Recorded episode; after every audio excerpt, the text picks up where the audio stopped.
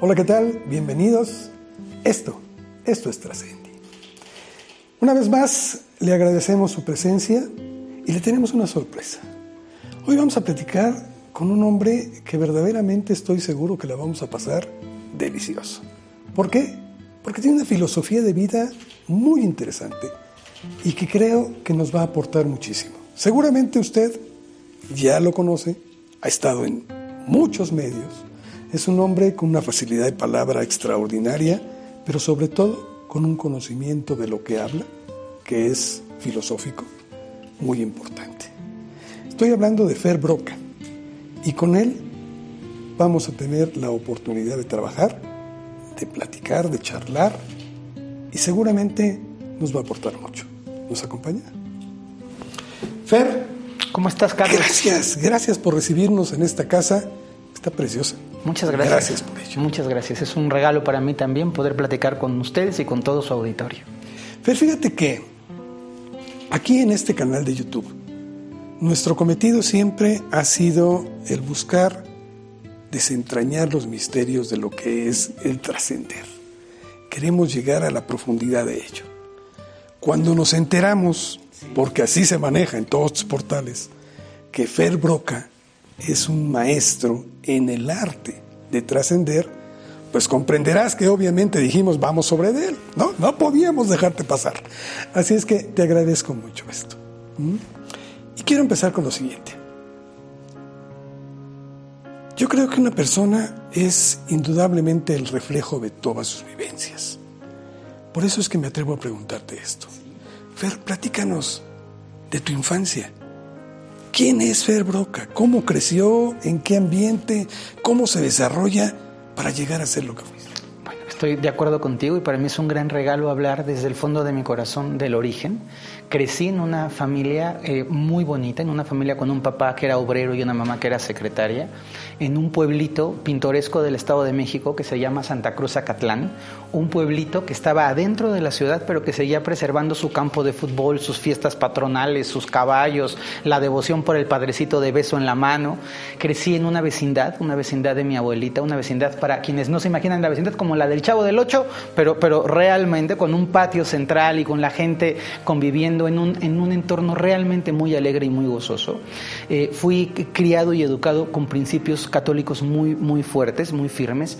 Mi abuelita Tere, con quien crecí en su, en su casa, es una, era una mujer con una devoción bárbara, de, crecida y criada en Chihuahua. Entonces, yo crecí en este ambiente de mucho amor, de mucho cariño, no con tanta abundancia, pero en realidad cuando era niño no, no, me, no me, daba cuenta de que, de que, no era una situación muy bollante, con un par de papás jóvenes, muy jovencitos mis dos papás, que, que, me, que dieron lo mejor que tenían para poderme ir eh, dando oportunidades. Siempre fui a escuelas privadas, en la mayoría de las veces ganándome becas académicas, entonces tuve una formación educativa, la verdad que bastante linda, bastante digna dentro de ese entorno. Y algo que marcó muchísimo mi, mis primeros años es que crecí con un, con un cuerpo físico muy frágil. Yo, yo, nací con algunos temas cardíacos, con, con, asma, era el típico niño flaquito como de biblioteca. Y ya que uno no funciona en los deportes ni en la convivencia, pues uno se va a los libros. Entonces aprendí a leer a muy temprana edad, leí muchísimo toda mi vida, me refugiaba en los libros. En casa de mi abuelo paterno había una biblioteca muy linda y en esa biblioteca me escondí, me escondí porque digo, me protegía de, al no ser hábil para los deportes, al no ser fuerte para los trancazos, al no tener muchas habilidades sociales, fui hacia adentro. Y esta parte de la, de la cultura, del, del, soñar, del aprender, ha sido algo que me fascinó desde siempre. Me acuerdo siendo un niño con pósters de Notre Dame de París, me acuerdo de ser un niño que añoraba las, pirámides de Egipto, leyendo muchísima historia, trabajando muy de cerca con la religión cristiana. Yo digo eh, de una forma simpática que yo asistí al seminario nueve años de mi vida y asistí al seminario porque en el pueblo de Santa Cruz había un seminario. Entonces mi abuelita trabajaba mucho con los sacerdotes y yo aprendí teología de la buena en el seminario, siendo yo un niño de cuatro, cinco, seis años, yo ya iba a clases, eh, estaba, compartí muchísimo con los seminaristas en la iglesia. Mi vida fue una vida muy nutrida de la cultura y muy nutrida del espíritu. Al pasar el tiempo, cuando, cuando las cosas se fueron van tomando como una dimensión diferente. Mi primera vocación, y, lo digo con mucha serenidad y con mucha calma, fue ser sacerdote. Yo tenía un llamado espiritual y lo que conocía era lo, católico y por lo tanto yo quería hacer lo que conocía. Entonces mis ganas siempre fueron poder enseñar a la gente. Me encantaba, era, un chiquito tan pequeñito, tenía 5 o 6 años y leía bastante bien. Entonces en la iglesia me encantaba leer este, la segunda lectura, ya, ya, ya te imaginarás. Entonces tenía un banquito especial que me ponía en la iglesia para poderme subir, para poder la lectura, me gustaba muchísimo entender la profundidad, revisar, filosofar desde muy temprana edad.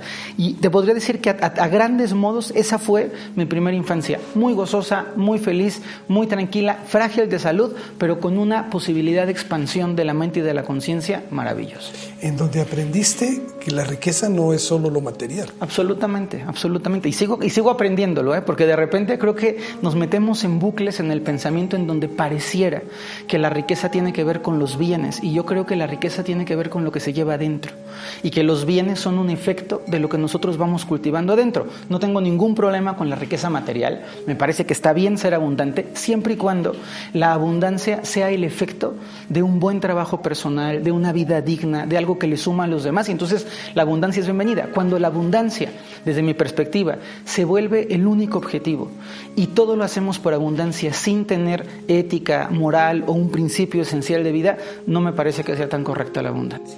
Qué profundo es eso que dices, porque mucha gente, me atrevo a decirlo, desperdicia su vida creando nada más o buscando acaparar.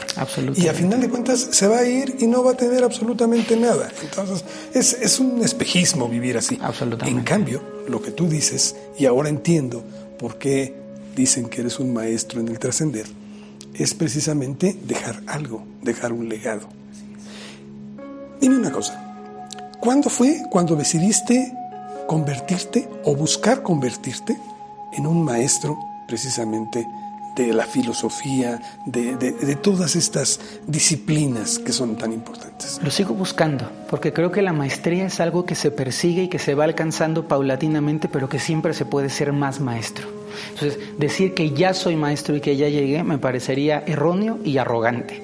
Estoy en esa búsqueda, voy descubriendo cada vez más cuanto más leo, cuanto más, cuanto más trabajo, cuanto más converso con la gente, voy perfeccionando la maestría. Pero te puedo decir que el llamado de poder servir y de poder compartir y de poder hablar es algo inherente en mí.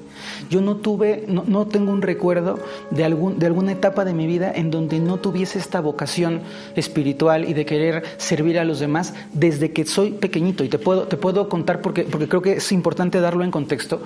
Mm, cuando yo tenía cuatro o cinco años que con mi abuelita y las señoras viejitas del pueblo eh, iban, iban a, los, a las iglesias, a los hospitales a, llevarle este, a los enfermos la palabra de Dios y todo, era mi mejor plan de la vida. Era mi mejor plan de la vida poder sentir que hay algo que podemos hacer por los demás. Y esa es una de las razones por las cuales entiendo el trascender como el salir de tu sola área de influencia personal y poder ir más allá haciendo algo bueno por los demás.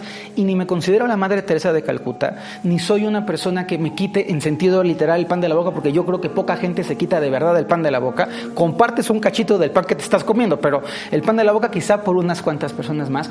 Pero tuve este llamado desde el principio. No hay un fer que no tuviese este sentido profundo de contacto con lo espiritual y de poder tocar la vida de los demás. Eso se me hace muy importante porque lo otro se me hace una falsedad. Sí. Muchas veces queremos aparentar ser más espirituales de lo que en realidad es. ¿Para ti qué es la espiritualidad? La espiritualidad es, desde mi, lectura, la conexión personal con lo que es superior, sutil, con lo que es ligero, con lo que es divino. La, separo y siempre me gusta diferenciarla de la religiosidad, porque entiendo que religión viene del, prefijo religar, que es volver a unir lo que estaba separado, y que tiene que ver con dogmas, con estructuras un poquito burocráticas, muy pesadas para mi perspectiva, y es seguir el camino que otros han marcado. La espiritualidad, por el contrario, es tu propio camino personal, la propia manera en la que Carlos o en la que José encuentra de poder conectarse con lo que es superior. Entonces, para mí la espiritualidad es un gran hallazgo de nuestro tiempo, porque ya no creo yo en esta sociedad de manada que va haciendo lo que dice el de enfrente. Veo jóvenes increíbles que están tomando decisiones por sí mismos, veo mujeres valientes, hombres chambeadores que dicen, a ver, yo ya no quiero seguir la corriente, yo quiero encontrar mi propio sendero. Y la espiritualidad es dotar a la gente de una conciencia y de unos recursos para crear un puente entre el interior de las personas y su parte más trascendental. Pero eso implica, por lo que estás comentando, que el camino es personal. Absolutamente. No, sí. no- no es una avenida. Se va haciendo una avenida, cuando alguien camina y le va bien por el camino y viene un amigo suyo y camina por el mismo camino, se va ampliando la espiritualidad. Es real que la espiritualidad se va volviendo un camino que puede ser muy amplio, pero es un camino que sin duda lo tiene que recorrer cada persona dentro de sí. Nadie puede llevarte a ti a la espiritualidad de la mano. Te pueden mostrar el sendero, pero te toca caminarlo. Y eso es algo bien bonito, porque no, no estamos en tiempos en donde, como en el pasado, había una obediencia ciega. No estamos en tiempos de creen lo que te digo porque lo digo yo. Estamos en tiempos de te muestro esto, pruébalo, siéntelo, to- cómetelo y si te viene bien, llévalo a cabo en la vida. Y la espiritualidad, a diferencia de la religiosidad, no se trata ni en la fe ciega ni en el seguir a un líder, sino en el hacer tuyas las herramientas o los recursos, la enseñanza que está ahí para que tú puedas estructurar tu propio camino hacia lo divino. Hay un libro, me parece que es El Peregrino de Sí, Bullán. de Pablo Coelho. El, el peregrino es de Pablo Coelho. Ah, no hay un- entonces es otro, es de Bullán, este, en el cual están sobre un camino para llegar a la perfección precisamente. Y en él, en este andar, se va encontrando con sinfín de, de situaciones, problemas, eh, el demonio mismo que pone tentaciones, que pone eh, pecados en el camino, en fin, mil cosas. Te enseñan cómo ir sorteando precisamente para llegar a esto. ¿Esa es la vida? Esa es, esa es una parte muy buena, una buena metáfora de la vida. Yo creo que en la vida tenemos todos un sendero a recorrer. Hay gente que decide que su sendero es de dos metros y nunca sale de su propio límite, de su conciencia, nunca se abre algo más, no sale de la región en donde se siente cómodo y su vida es una vida muy cortita, muy respetable para quien la quiera vivir así. Hay otras personas que tenemos sueños de vidas grandes, de poder recorrer el mundo, no solamente en lo físico, sino de recorrer el mundo hablando con las personas, acercándonos a lo desconocido, aprendiendo de un montón de cosas y la vida se vuelve una vida con muchos más kilómetros. Y sin duda, cuanto más profunda es tu vida, cuanto más largo es tu sentido de conciencia en la vida, más circunstancias adversas y más circunstancias preciosas te vas a encontrar. Yo siempre he dicho, un niño que nunca se ha bajado de la cuna no se puede dar un cocolazo en la cabeza. Entonces, si tú te quedas en tu cunita, pues no te va a pasar nada, pero tampoco vas a aprender a caminar. Si te bajas de la cuna, seguramente te vas a dar un chipote, pero vas a poder experimentar. Y desde mi perspectiva, la diferencia entre una vida plena y una vida no plena es la cantidad de recursos y de herramientas con las que caminamos. Si, si tú o yo o cualquier persona trata de hacer una mesa y para hacer la mesa tiene un martillo, tiene clavos, tiene un serrote y tiene madera, tiene más posibilidad de hacer la mesa que alguien que tiene un corta uñas y unas pinzas para enchinarse las pestañas. Entonces, el meollo de la vida se trata de cuántos recursos y herramientas vamos obteniendo para que lo que se presenta en la vida lo podamos atravesar con una mayor plenitud y con una mayor armonía. Por eso creo en proyectos como este, porque hay muchísima gente que nos está escuchando ahora y que está descubriendo herramientas y recursos que dicen, ah, mira, ese martillo lo quiero para acá, este desarmador me sirve aquí. Y en la vida, y este es un mensaje muy importante, jamás debemos despreciar el aprendizaje, porque tú no sabes en qué momento de la vida hacer gorditas de chicharrón te puede sacar adelante, o aprender a escribir a máquina, o tener un recurso emocional. Esta, este cúmulo de herramientas hacen para mí que una vida sea más espiritual o menos espiritual. No es lo que dices, es cómo vives. La espiritualidad no se, no se vende en el tengo el certificado de espiritualidad 9025. La espiritualidad tiene que ver con el trato, con la mirada, con la sonrisa, con cómo te llevas con la gente cercana, con cómo tu, tu propio ser va hablando de ti. Eso me encanta porque tú has dedicado tu vida y hablas de herramientas y de métodos en los cuales a eso has dedicado tu vida. Absolutamente. A dotar precisamente a otros de esas herramientas que en muchas ocasiones las tenemos al lado y no las entendemos. Sí, sí. Hay una, por ejemplo, que a mí me llama mucho la atención y que tú lo tocas en alguno de tus eh, libros y en conferencias que he escuchado, que es el lenguaje. Tú dices, la palabra es sin duda, es un parteaguas. Puede llevarte a la cúspide o puede llevarte a bajar totalmente al infierno. Absolutamente. Porque la palabra es mágica. Sí, sí, sí, me encanta además que, que, lo, que lo abordes de esa manera. Yo creo que la palabra es energía. Yo creo que la palabra y el lenguaje están emitiendo algo más que solo un sonido de las cuerdas vocales que están vibrando. Creo que cuando alguien te dice gracias, no solamente es la, conjugación de las vocales y de las consonantes, sino hay una intención que subyace. Y que tú has recibido gracias que son gracias como si te estuvieran diciendo plátano, y has recibido gracias que es profundamente trascendente en tu corazón y que sientes la gratitud, y has recibido gracias que no se han pronunciado, y que ha bastado la mirada o un toque en el muslo respetuoso para que alguien te diga, te agradezco. Y esa vibración que emitimos hace que las palabras tengan un gran poder en nosotros. Las personas que constantemente ocupan un lenguaje negativo, que están todo el tiempo centrados en la victimez, en la dificultad, en lo complicado, en la adversidad, en el problema, hay personas a quienes yo he observado y en su diálogo cotidiano nombran una y otra vez problema. ¿Cómo está tu marido? Hijo, es que es un problema. ¿Y qué tal te va en el trabajo? No, es que mi compañera es bien problemática. ¿Y tu economía? ¿Qué problema? Entonces, cuando tú estás repitiendo problema, estás dándole un principio de existencia a la vibración que hay detrás de la palabra problema. Y lo grave, Carlos, es que la mayoría de la gente no sabe qué dice. Pueden suponer que hablan de una cierta manera, pero es interesantísimo grabarte y escucharte. O preguntar a alguien, ¿realmente soy tan positivo? Y de pronto dice la gente, no, te la pasas constantemente negando, yendo hacia abajo. Entonces, la palabra tiene una fuerza creadora y tiene una fuerza destructora. Una palabra, un injurio, una calumnia, un chisme puede destruir la vida de alguien sin ser real. Solo un mal comentario tomado en un mal momento, de una mala manera, puede generar una gran lesión en las personas. Y por el otro lado, cuando aprendemos a ocupar la palabra como una herramienta de creación, lo que yo me digo a mí, lo que yo le digo al mundo, va a repercutir.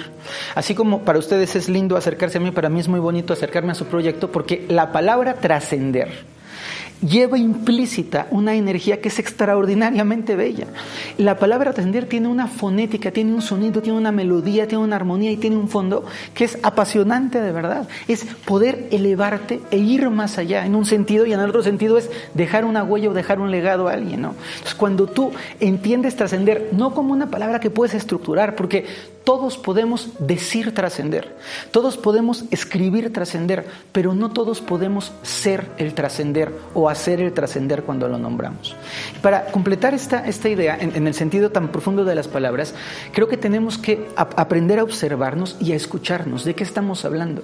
Si tú en la historia de vida tienes un gran deseo de encontrar un trabajo padre, bien remunerado, gozoso, y tu expresión constante es, en este país no hay trabajo, la gente nunca va a encontrar nada, este es muy difícil la situación económica, mis compañeros de universidad terminan trabajando de choferes y no, no tiene nada de malo, ¿eh? pero en este, en este contexto, tú estás generando una programación y estás generando un pensamiento que te va a llevar a no encontrar trabajo. Si tú estás, por el contrario, aprendiendo y modulando y refinando y trabajando una y otra vez con tu lenguaje y lo vas como si fueran las cuerdas de un instrumento musical, afinando y vas diciendo, a ver, ¿qué es lo que realmente quiero decir? Cuando alguien viene a ti y te pregunta cómo estás, la respuesta habitual es bien, pero ese bien da igual si dijeras bien 20, 50 o 4 por 6 da igual porque no hay nada detrás del bien. Entonces, si alguien te pregunta, revisa. ¿Cómo estoy realmente? Si vas, a, si vas a acercarte a una persona, a una pareja, a un socio, ¿qué es lo que realmente vas a decir? No solamente en la expresión verbal, sino en la intencionalidad de la palabra. Y estoy tan convencido, tan absolutamente cierto de que las palabras construyen, que enseño a la gente a emplear sus palabras, que enseño a la gente a cuidar lo que están diciendo. Eres un gran comunicador y tú, igual que yo, apreciamos el valor del lenguaje y sabemos cómo una, una conversación o una descripción con las palabras correctas crea un entorno totalmente diferente a lo mismo dicho con cuatro palabras altisonantes mal, mal enfocadas que terminan generando una ruina. Lo, lo podemos ver en la música y lamento a quien le guste música A o música B que no me voy a meter en detalles, pero hay música que tiene tres palabras y cuatro groserías y es toda la música. Y hay música tan profunda que da flojera, porque a la gente ya no le gusta escuchar las palabras y la intención detrás de las palabras. Déjame ir un poquito a la práctica con esto que comentas, porque creo que es un error que cometemos todos, absolutamente. Muchas veces los padres, por ejemplo, desanimamos a nuestros hijos eh, etiquetándolos con algo negativo. Eh, eres un burro, no vas a salir adelante, eh, aprende al vecino, eh, al primo, al sobrino, en fin. Y, no nos damos cuenta que estamos haciendo un daño tremendo. Así es. ¿Sí? Si este lenguaje lo cambiamos, ¿Qué podemos construir en nuestros hijos? Es, bien lindo y, cuidado, ¿eh? la etiqueta negativa es tan destructiva como la positiva. Y te voy a poner un ejemplo. Si tú a tu hijo todo el tiempo le dices es que tú eres lo máximo, te mereces todo lo lindo del mundo, es que tú nunca te equivocas, terminas construyendo un tirano. Y ese tirano va a ir por el mundo creyendo lo que le contó su mamá. Y cuando se vincule con una mujer y la mujer le diga estás mal, va a decir, pero estás loca, mi mami me ha dicho los últimos 52 años que soy lo mejor del mundo y ahora tú dices que me equivoqué. ¿Yo? Entonces, las etiquetas tanto negativas como excesivamente positivas, destruyen.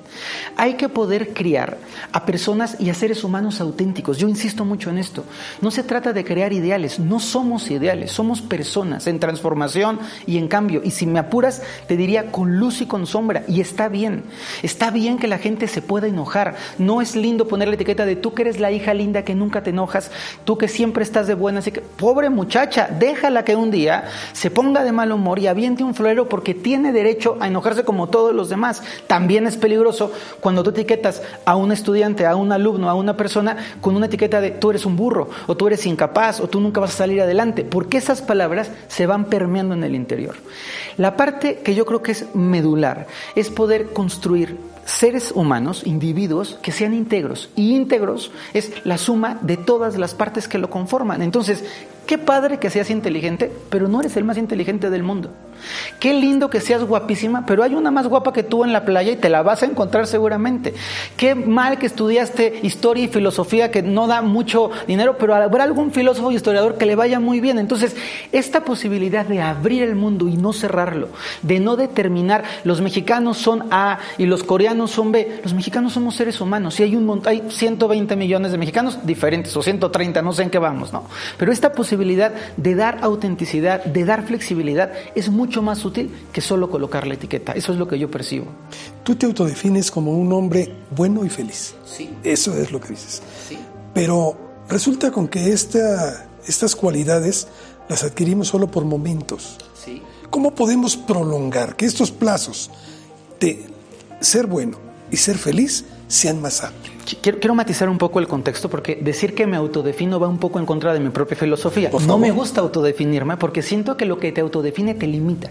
Entonces, si yo solo soy Fer, entre comillas, el santo, y alguien me ve un día comiéndome unos tacos al pastor en el farolito, van a decir, ¿cómo este señor que comía lechuga? Y se yo, te va a caer la Y yo no, yo como tacos, lechuga, me enojo, pueden encontrarme un día de buenas y otro día de malas, procuro que sean más los días de buenas, que la verdad es que sí, me la paso muy bien, pero seguramente algún día tendré la furia desde medida y me la dejo vivir, porque no voy a reprimir el, tengo que ser una figura de plástico, no soy un ideal, soy una persona. Entonces, en esta autodefinición no quiero encasillarlo, realmente de donde viene este, esto, y seguramente lo sacaste de algún libro, es que yo he pensado mucho que mi legado, que lo que a mí me gustaría es que la gente, en lugar de recordar a Fer Broca como el maestro de espiritualidad, o en lugar de a Fer Broca como el autor o el conferencista, a mí me gusta que la gente piense que soy un hombre bueno y feliz.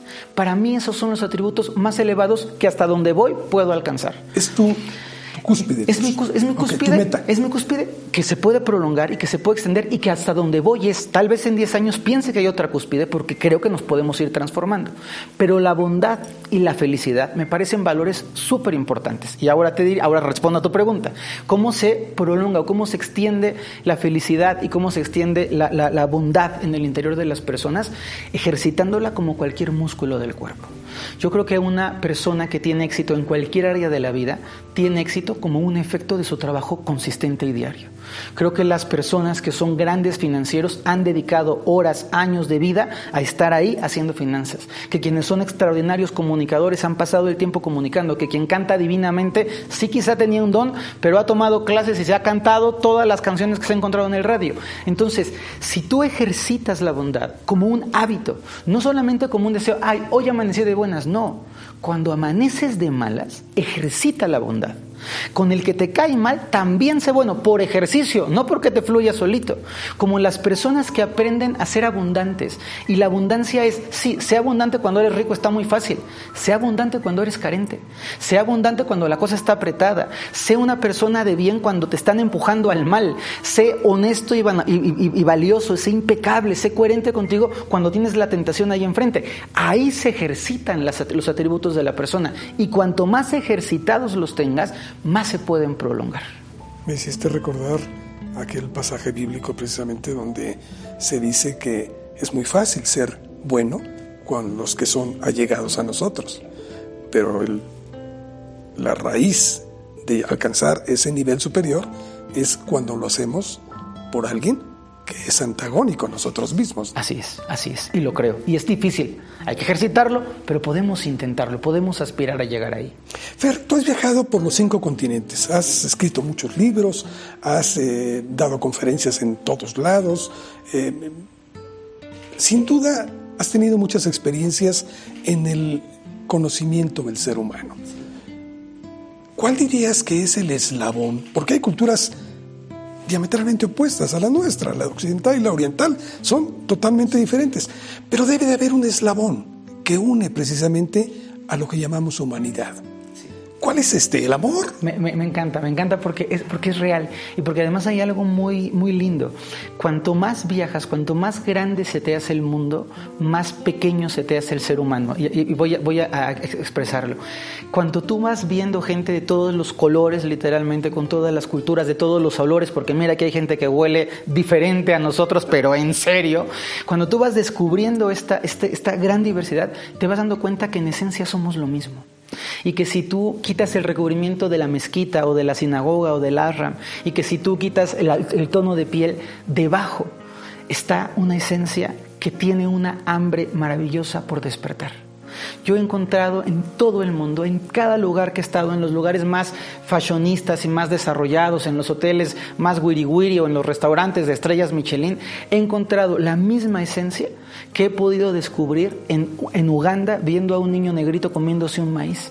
Y la parte que me parece extraordinaria es que a los seres humanos nos ha separado la idea.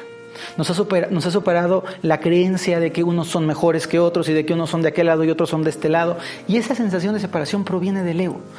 El amalgama que mantiene para mí a todos los seres juntos es justamente que todos somos seres humanos que una, tu mamá y mi mamá y la mamá de un, de un maori y la mamá de un pemón son mamás preocupadas por lo mismo que tu mamá y mi mamá se preocupan por nosotros, con muchos matices. Y que tu papá y mi papá, o tú como padre que eres, el amor que tienes por tus hijos es el mismo amor. Tal vez lo expresas tú de una manera diferente al otro, pero esencialmente somos lo mismo. Y algo que a mí me ha, cautivado y hay personas que no lo entienden y no lo creen y lo respeto profundamente, es que yo he atestiguado que el ser humano es bueno. Yo he encontrado gente noble en todas las latitudes, en todos los entornos. Claro, quizá en gran medida porque yo procuro ser bueno con la gente. Y cuando tú siembras una semilla de bondad, lo natural es que el regreso sea un acto de bondad también. Diría que la amalgama central es que los seres humanos somos al final y en primera instancia seres humanos. Profundo. Oye, has hablado de viajes, has hablado del arte del andar. ¿Qué es esto del arte del andar? Es, una, cosa, una cosa muy linda. Eh, dentro de las muchas formaciones o dentro de muchos trabajos, recorridos que he hecho, he estudiado chamanismo por muchos años y le tengo un gran respeto. Me encantaría que la gente le quitara esos velos tan tristes que el chamanismo tiene y que lo miráramos con respeto, porque el chamanismo ni son las plumas, ni es el danzante, ni es el saumerio, ni es el fuego. El chamanismo es una filosofía tan profunda y tan bonita como el budismo, tan bonita como el taoísmo. Y dentro del chamanismo, con la, con la ah, em, inconsciencia natural de la juventud, yo pensaba que sabía caminar porque había caminado 23 años de mi vida sin que me pasara mayor cosa. Y algún día, haciendo un recorrido, una caminata en el estado de Michoacán, en, el precioso estado de Michoacán, una caminata que me tomó seis o siete días hacia llegar a unas playas cerca de Lázaro Cárdenas, iba caminando con chamanes, con gente extraordinariamente mágica, personas que en el mundo cotidiano no nos podemos imaginar, personas que sin llevar la ropa de outdoor, ni tener brújulas, ni llevar las botas impermeables con guaraches y una cobija, recorren el mundo entero de una manera extraordinaria. Entonces, caminando con ellos, tenía yo 23 o 24 años más o menos, había unas personas muy mayores. Y estas personas eh, viejitas, yo pensaba con la arrogancia de la juventud, se va a cansar antes el viejito que yo. Oh, graso error. Los viejitos caminaban como si tuvieran baterías recargables y yo ya no podía más, de verdad. Ya iba yo caminando y llorando del cansancio, no, me habían dado de comer. Yo, claro, imaginaba que en el tour te iban a dar tu lonchibón y ibas a poder comer muy... No, no me habían dado de comer, me dolían los pies, tenía calor. Y, este, uno de estos personajes maravillosos, un, viejito que se llama Don Josecito, que ha trascendido hace un par de años, me dijo, es que tú no sabes caminar. Y para mí fue un poco violento. ¿Cómo que no sé caminar si estoy caminando? Y me decían, no, no, no, no. Mover los pies para avanzar no es caminar. Y entonces me dijo, hay algo que se llama el arte de andar. Y para mí eso fue una enseñanza reveladora. Él me enseñó que nosotros estamos acostumbrados a querer que el camino sea como yo lo quiero caminar. yo camino y quiero que el camino se ajuste a mis pasos. Pero el arte de andar es ajustarte tú a los pasos del camino. Si el camino te pone una pendiente, ajustarte tú a la pendiente y no pretender caminar la pendiente como caminarías la recta.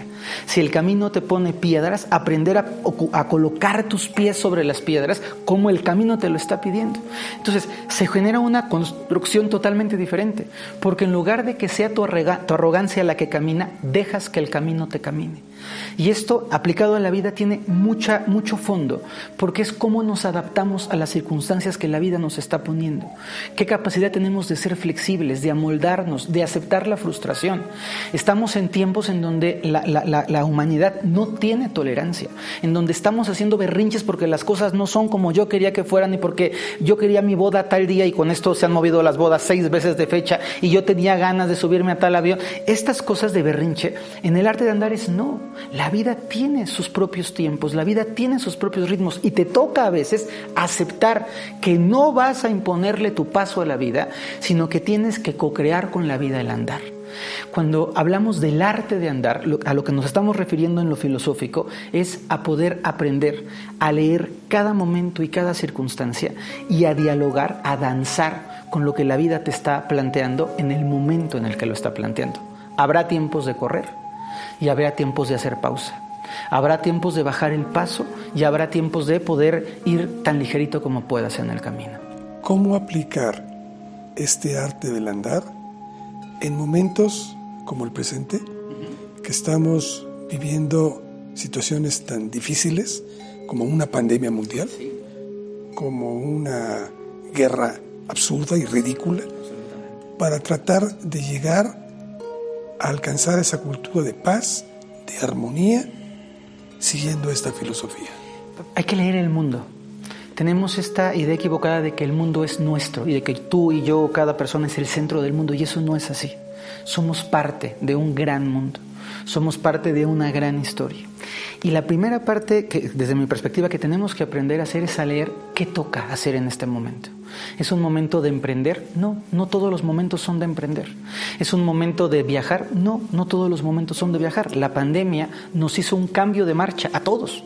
La pandemia nos trajo muchas circunstancias difíciles, yo creo que también muchos regalos para quienes la supimos tomar, pero la pandemia nos dijo, bájenle a su velocidad.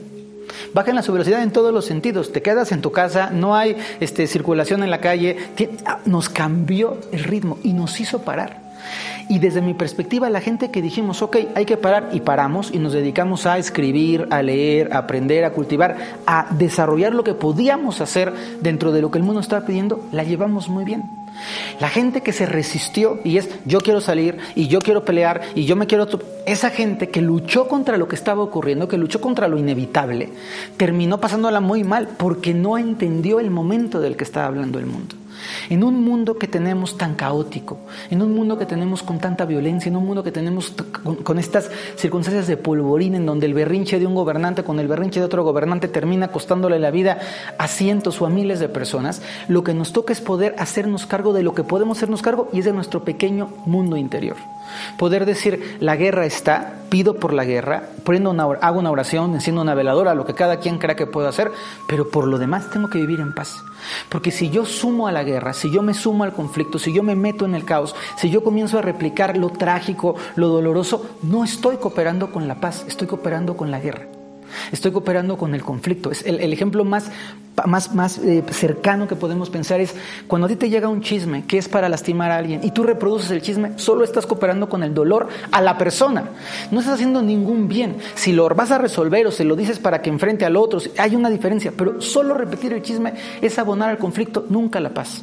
Un verdadero amigo, lejos de repetir el chisme, va y te dice, está pasando esto y te ayuda a resolver, no a seguir enfermándote más. Déjame retomar lo que hace rato estábamos comentando del trascender, para ir cerrando esto. ¿Cómo? ¿Ya se va a acabar? Estamos tan contentos. Y los temas nos quedan y nos sobran. Pero déjame, déjame tomar esto porque me interesa mucho también, te decía, por la afinidad que tenemos en el programa, que es el arte de trascender. ¿Realmente es un arte? Y si esto es así, esto implicaría que para poder trascender no todos hacemos arte. Se requieren características. No todo mundo podemos trascender. Bien, todos podemos aprender a trascender, pero solo hay algunos que alcanzan la maestría en el arte de trascender. Trascendemos cuando salimos de la zona de confort trascendiste tu infancia cuando pasaste de la primaria a la secundaria o cuando viviste la pubertad, trascendiste una etapa, una etapa nueva. Trascendemos todos cuando alcanzamos un grado mayor en el trabajo. O sea, eh, cada cambio evolutivo es un sentido de trascendencia en la, en la parte de entender la trascendencia como ir más allá de los límites de lo conocido. Trascendemos también cuando tú y yo nos conocemos hoy, que es un gusto para mí, la verdad, eh, dialogar contigo, nos tocamos un poquito uno al otro y trascendimos. Y dejamos un mensaje a la gente que yo espero que sea un mensaje muy amoroso y les trascendemos entonces, todos trascendemos. Aún si alguien se opusiera a la trascendencia, tendría que trascender. Una vez una, una, persona haciendo, una persona adolescente haciendo un berrinche me decía, yo no voy a mandar ningún mensaje al mundo. Me voy a meter abajo de mis cobijas y nadie me va a sacar ninguna información. Y se tapó en las cobijas, ¿no? Y le decía, estar abajo de tus cobijas haciendo berrinche es un mensaje. Y estás tras... No, porque no digo nada. Es un mensaje aunque no digas nada. Entonces, todos trascendemos. La gran pregunta es si trascendemos constructivamente o no. Si cuando tú te encuentras a alguien en la calle, voy a, voy a ponerlo así, en una, en una situación muy, muy trivial, y, y, llamo a la gente a hacerlo. Cuando a ti te atiende un señor mesero, le miras los ojos, le dices gracias por traerte la comida. Eso es trascender. Te estoy viendo como ser humano, no eres una cosa que me trae un plato de comida. Cuando estás en el súper y miras a la persona que te está cobrando y le dices, señorita, gracias, o se equivocó, o lo que sea, pero le miras, le estás trascendiendo, porque trascender es implícito al espíritu humano. Necesitamos trascender, necesitamos conectar, pero luego, de trascender de una manera más o menos cotidiana, de una manera más o menos este, natural a el arte de trascender, ahí hay un brinco tremendo. El arte de trascender tiene que ver con que hay un propósito explícito para buscar la manera de tocar la vida de los demás de una manera constructiva y propositiva. De que no sea solamente el encuentro y el roce, sino esta pregunta subyacente de ¿qué verdaderamente estoy dejando de mí en ti? ¿Qué verdaderamente quiero legarte a ti? Y entonces cuando tú entiendes el arte de trascender, y esto lo aprendí de la Madre Teresa de Calcuta, y aquí afuera de mi consultorio hay un letrerito que lo pone, dice, que nadie jamás venga a ti sin que pueda irse mejor y más feliz. Y para mí eso es trascender, en lo sencillo y en lo grande. El, caramba, si vas a tener un niño y eres mamá de un niño, lo vas a trascender, claro, lo vas a traumar, te lo aseguro, y le vas a pagar la terapia también, por más buena mamá que seas. Y si tú tienes una, una, escuela, vas a trascender en los alumnos, pero ese sentido de trascendencia simple a él quiero tocar la vida de la gente y quiero que la gente se vaya mejor y más feliz con el encuentro conmigo, eso es un arte. Y para poder trascender en, ese sentido artístico se requieren dos elementos esenciales. Primero, la presencia en este diálogo que tenemos, y estoy muy seguro que la gente lo puede percibir a donde está, estamos presentes, tanto tú como yo. No está cada uno en su película haciendo como que estamos aquí los dos. Y cuando la gente está en su casa, estoy seguro que están pegados porque están presentes. La presencia es una, una condición inequívoca para la trascendencia. Si tú estás con tu esposa y no estás presente escuchándola, si tú estás con tu hijo y no estás presente sintiéndolo, luego no te preguntes por qué no lo trascendiste, porque la trascendencia requiere quiere implícitamente presencia. Y el segundo elemento es la intención de trascender. Cuando tú te acercas a las personas, cuando tú haces tu trabajo de lo que sea, si eres un señor albañil o si eres un señor ejecutivo, lo que tú haces en la vida tiene un propósito para dejar algo más. O lo haces nomás para no morirte. O vas a la oficina porque es lo que toca. O vas a la oficina y dices, en este día a la persona que se me acerque le voy a dar la más bonita de mis sonrisas, con una intención de tocar el alma. De pronto, Carlos, me parece que los seres humanos hemos roto el contacto con, la, con, la, con, las, con los atributos más bonitos de la humanidad todos tenemos un recuerdo de una sonrisa linda. Y hablo de la forma más respetuosa. ¿eh? Hablo de esta, de esta muchacha o de este muchacho que te sonríen y su sonrisa te, te alimenta el alma. Una sonrisa de alguien que volteaste a ver en el coche. Hoy no se puede por la bendita máscara, pero ahí está, detrás la sonrisa. Hemos sido tocados por un maestro. Y, yo le pregunto a la gente, ¿qué maestros de tu escuela, de tu vida, te han marcado la vida? Y ese maestro que te marcó la vida te trascendió. Y sus palabras van contigo, y su ejemplo va contigo, y lo que te enseñó van contigo. Y esa trascendencia no se dio por casualidad. Esas personas que tocan la vida han descubierto el arte de trascender. Has dado mucho tú en muchas partes del mundo. Pero ¿qué es lo que podrías considerar como la mayor riqueza que has obtenido tú de todas esas vivencias?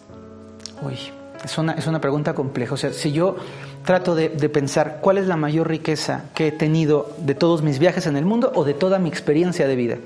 En los viajes en el mundo, pongámoslo, para simplificártelo un poquito. Sí, gracias. la mayor riqueza de los viajes en el mundo, conocer a la gente. He hecho grandes amigos, personas, quizá, y esto, esto es algo muy lindo, y también lo puedo decir hoy, grandes amores. En algunas partes del mundo, algunos que siguen teniendo contacto conmigo y gente con la que compartí un tramo de tren y me cambió la vida. Hoy me, me, acuerdo y, honro a esa persona donde sea que esté. Hubo un, un viaje que hice en Venezuela a, conocer eh, eh, Roraima, ah, perdón, a conocer Canaima, eh, que es un lugar que está muy alejado. Y, en el, y en, el, en el trayecto hice un viaje en autobús, un autobús horroroso, porque en Venezuela no hay calefacción, hay congelación. Entonces tú vas en un autobús de pasajeros como si fueras carne fría. O sea, nunca en la vida he pasado más frío que en esas 12, o sea, impresionante. Yo creo que si alguien se muere, llega listo para que lo empaquen a la siguiente estación. O sea, es una cosa tremenda. Y en ese recorrido conversé con una mujer que me cambió la vida con una mujer con la que tuve una plática muy profunda, muy filosófica, muy de alma y me cambió la vida. Y ese, y ese toque, esos regalos de poder sentarte con alguien en un avión o platicar con alguien en un parque o escuchar un músico en cualquier parte del mundo, la gente, la, la enseñanza que he podido atestiguar de la vida de la gente es el mayor regalo que los viajes me han dado. Sin duda. Fer, estoy seguro que podríamos seguir aquí por mucho tiempo aprendiendo pero seguramente también, como todo en la vida, tiene un principio y tiene un final. Yo te agradezco por esta entrevista. Eh, los conceptos son muy importantes que has vertido y creo que a final de cuentas cada uno es el que debe ejecutar en sus vidas estos ejemplos y es donde dependerá qué es lo que va a conseguir en la vida. Yo te diría nada más si quieres agregar algún otro. Sí, me, gustaría como para poderlo cerrar, el que las personas se hagan responsables de su sentido de trascendencia. De que no creas que trascender es que tienes que ser presidente de la ONU o que tienes que ser directivo de una empresa grande. Que tú haciendo lo que haces con cariño puedes tocar el corazón de las personas. Y muchos de nosotros agradecemos a esa gente que hace las cosas más simples y que al hacerlas simples permite que nuestra vida sea una vida mejor. Gracias, Carlos, y gracias a todos ustedes. Y gracias a usted. No me quedé corto con lo que le decía al principio. Sin duda, hay muchos elementos que podemos incorporar en nuestras actividades diarias con esta filosofía que ha aprendido este hombre y que emana y que da hacia todo el mundo. Cada uno decidiremos qué hacer. Por mi parte, yo agradezco mucho esto y estoy seguro que trataré de aplicar algunos de estos conceptos. Gracias. Hasta la próxima.